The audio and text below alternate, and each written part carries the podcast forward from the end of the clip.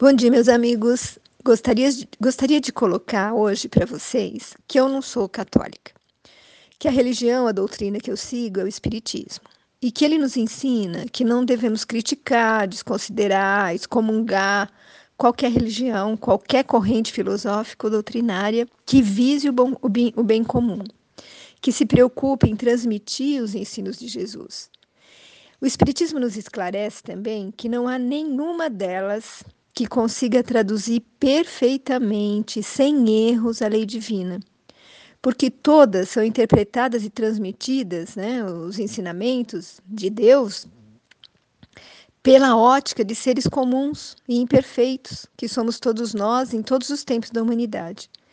Então, gente, eu prefiro entender como consta no livro A Boa Nova de Humberto de Campos, psicografia de Chico Xavier. Só há um Deus, que é nosso Pai e só existe uma fé para as nossas relações com o seu amor. Certas manifestações religiosas no mundo, muitas vezes, não passam de vícios populares nos hábitos exteriores. Todos os templos da terra são de pedra. Eu venho, em nome de Deus, abrir o templo da fé viva no coração dos homens. E mais para frente ele diz: o apostolado do Evangelho é o de colaboração com o céu nos grandes princípios da redenção. Ser fiel a Deus, amando teu companheiro do mundo como se fora teu filho. Eu achei importante essa explicação inicial, porque eu vou hoje passar para vocês é, alguns trechos da homilia do Papa Francisco, a homilia que ele fez ontem. Meu marido e eu assistimos pela TV Aparecida e eu procurei na internet o texto que eu vou passar para vocês.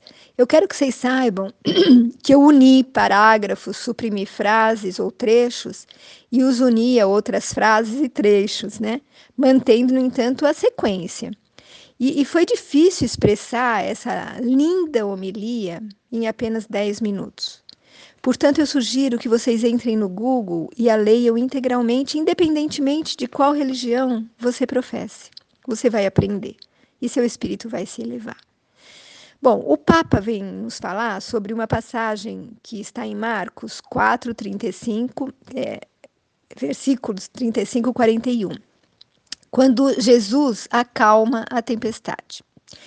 E nessa passagem de Marcos, nós encontramos o seguinte: Naquele dia, ao cair da tarde, Jesus disse a seus discípulos: Vamos para outra margem. Eles despediram a multidão e levaram Jesus consigo, assim como estava na barca. Havia ainda outras barcas com ele. Começou a soprar uma ventania muito forte e as ondas se lançavam dentro da barca, de modo que a barca já começava a se encher. Jesus estava na parte de trás, dormindo sobre um travesseiro. Os discípulos o acordaram e disseram: Mestre, mestre, estamos perecendo e tu não te importas? Ele se levantou e ordenou ao vento e ao mar: Silêncio, cala-te. O vento cessou e houve uma grande calmaria. Então Jesus perguntou aos discípulos: Por que sois tão temerosos? Por que sois tão medrosos? Ainda não tendes fé? E os discípulos sentiram grande medo e diziam uns aos outros: Quem é este? A quem até o vento e o mar obedecem? Desculpe. A homilia do Papa começa assim. Então, a partir de agora, é a homilia do Papa. Desde as semanas que parece o entardecer, parece cair a noite. Densas trevas cobriram as nossas praças, ruas e cidades. Apoderaram-se das nossas vidas, enchendo tudo de um silêncio ensurdecedor e um vazio desolador, que paralisa tudo à sua passagem. Pressente-se no ar, nota-se nos gestos, dizem-no os olhares. Revemo-nos temerosos e perdidos. À semelhança dos discípulos do Evangelho, fomos surpreendidos por uma tempestade inesperada e furibunda. Demos-nos conta de estar no mesmo barco, todos frágeis e desorientados, mas ao mesmo tempo importantes e necessários.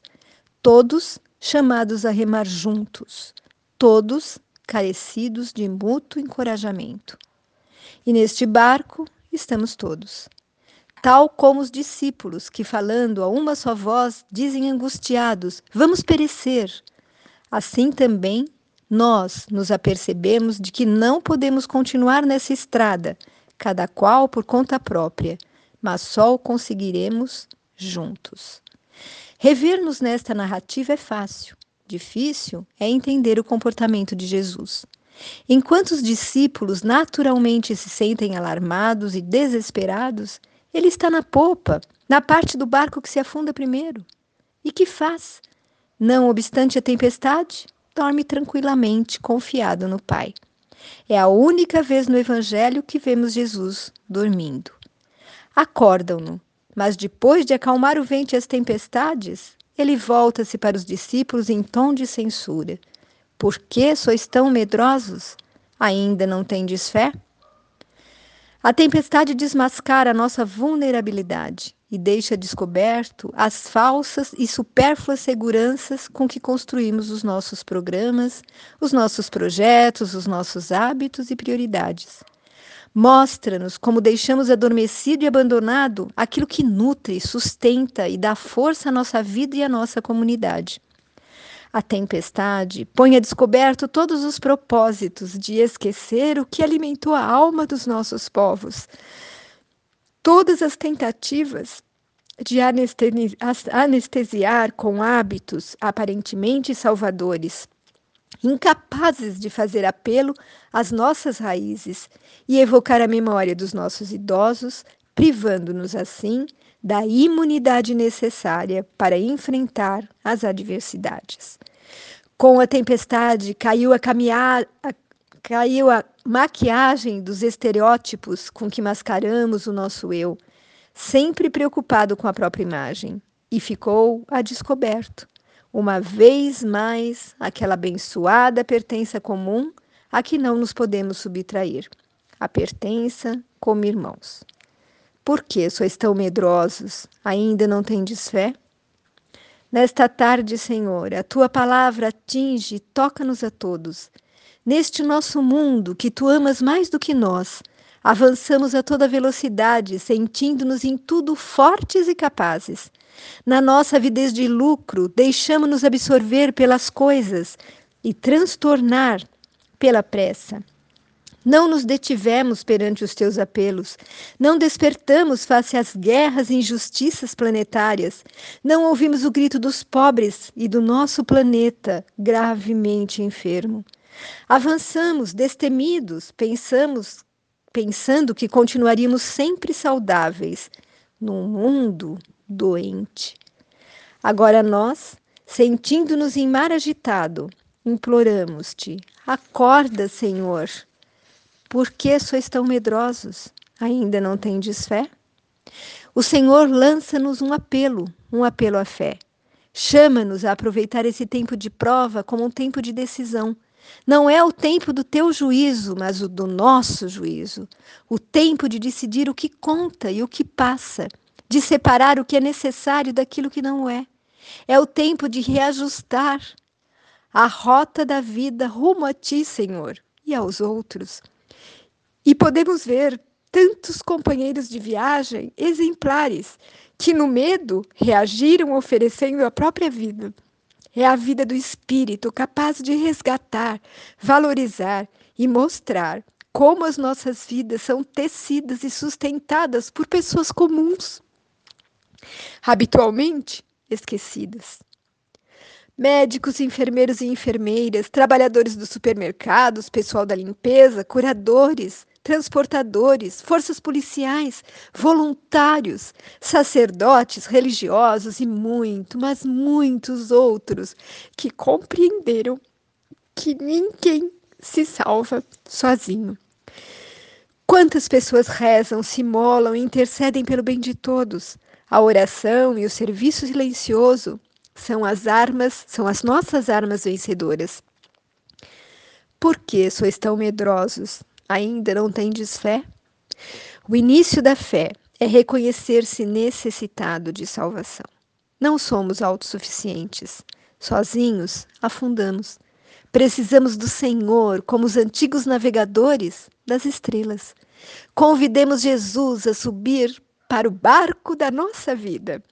Confiemos-lhe os nossos medos para que ele os vença. Com ele a bordo, experimentaremos com os discípulos que não há naufrágio, porque esta é a força de Deus fazer resultar em bem tudo o que nos acontece, mesmo as coisas ruins. Ele serena as nossas tempestades, porque com Deus a vida não morre jamais.